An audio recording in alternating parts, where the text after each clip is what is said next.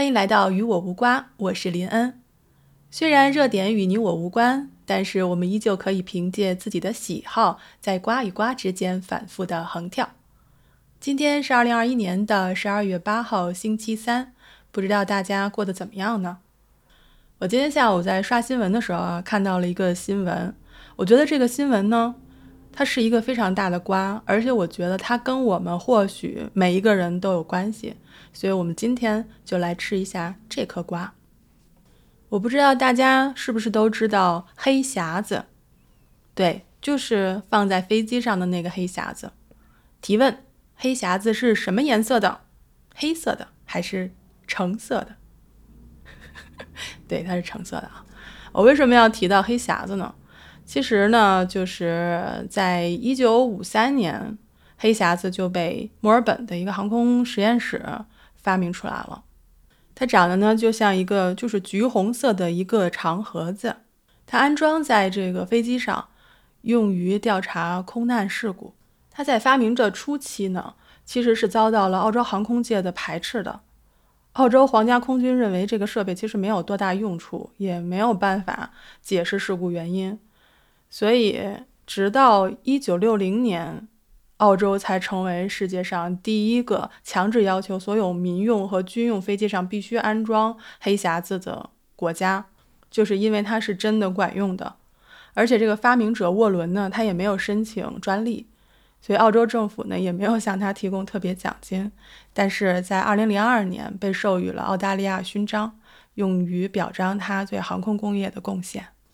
他自己也经常开玩笑说，说他其实为这个皇家空军工作的时候，好多发明都失败了，所以只要澳大利亚国防部不找他要钱就行。那其实距离这个黑匣子被发明出来已经六十多年了，为什么我今天要提到这个黑匣子呢？是因为前两天澳大利亚的有一个团队，这个团队呢声称，他说他要建造一个地球的黑匣子。大家可以想象一下，这个盒子本身它肯定不是橘红色的了啊，它是一个十米乘四米乘三米的一个类似于棱台形的一个建筑物。这个建筑物呢，将会在明年年初，也就是二零零二年年初完成，会放在塔斯马尼亚岛上。我刚开始看到这个新闻的时候，我以为是个假新闻，说，所以我四处去查，可以看出来是。塔斯马尼亚大学的研究人员参与了，还有营销机构，还有创意机构，等于是三组人，他们在正在设计这个盒子，用来记录两类型的数据。那第一类呢，就是陆地和海洋的温度、海洋酸化、二氧化碳、物种灭绝、土地使用、人口、军事开支、能源消耗等方面的一些测量数据。那第二类呢，就跟我们有关了啊，就是。报纸标题、社交媒体的帖子和来自气候变化会议这些关键事件的新闻。虽然它这个箱体呢将会在明年建成，但是它的硬盘驱动器其实已经开始记录了，是从今年十一月份阿拉斯哥的 COP 二十六这个气候会议开始，他们就开始使用这个压缩和存档。啊，预计呢。这个巨大的箱体可以储存未来三十到五十年的数据，其实也不是很长，所以他们也在研究说怎么能够储存，比如上百年或者上千年呢？这个就交给研究人员了。我不知道大家听到这个新闻以后觉得靠不靠谱啊？但是我一开始觉得这事儿是不太靠谱的。为什么呢？因为它有营销机构参与这件事情，就让我觉得它到底是一个科学研究项目呢，还是就是一个为了宣传而宣传的这么一个项目呢？现在搞不懂。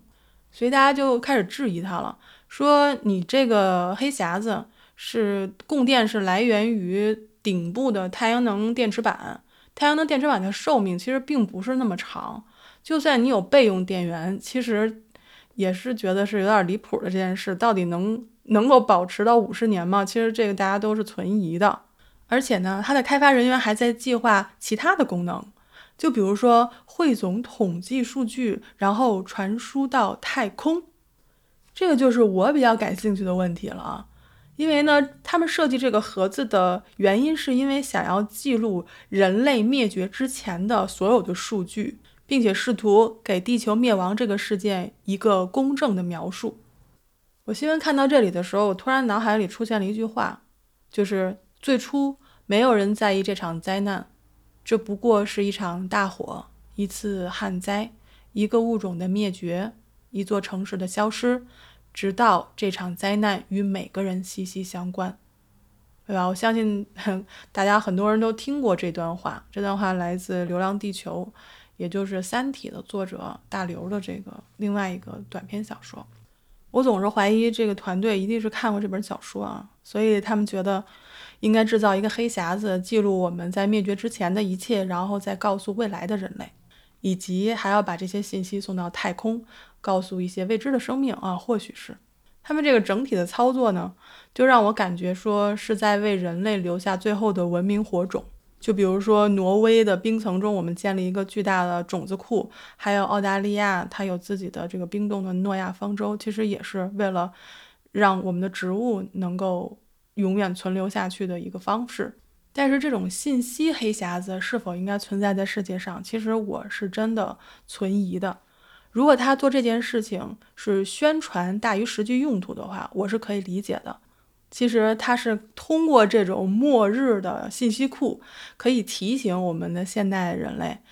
我们的地球需要每一个人的维护，无论是从普通人还是到国家领导人，我们其实最重要的是应该在我们的头脑里有一个黑匣子，让我们无论做什么事情都提醒自己，我们所做的一切可能招致的后果。一旦明年啊黑匣子被激活，所有的数据大家都可以通过平台去访问，游客呢还可以用无线连接到这个盒子。估计到了明年年初的时候，这又会是一个可以吃的大瓜。但是我们需要知道的是，人类的这个故事的结局完全是取决于我们自己。即便是这个新闻里说呢，说它将会记录地球的末日。但是我相信，人类的末日一定不是地球的末日，而地球的末日也不会是人类的末日。人类对于自己在地球上的所谓的主导地位太过于看重了，我觉得我们应该放低一些姿态，让我们能够成为地球的一部分，然后看一看我们的世界到底发生着什么。如果大家对这件事情有什么想讨论的话，我们就在评论区见吧。今天的分享就到这里。我是林恩二百二十一赫兹，咱们明天再见。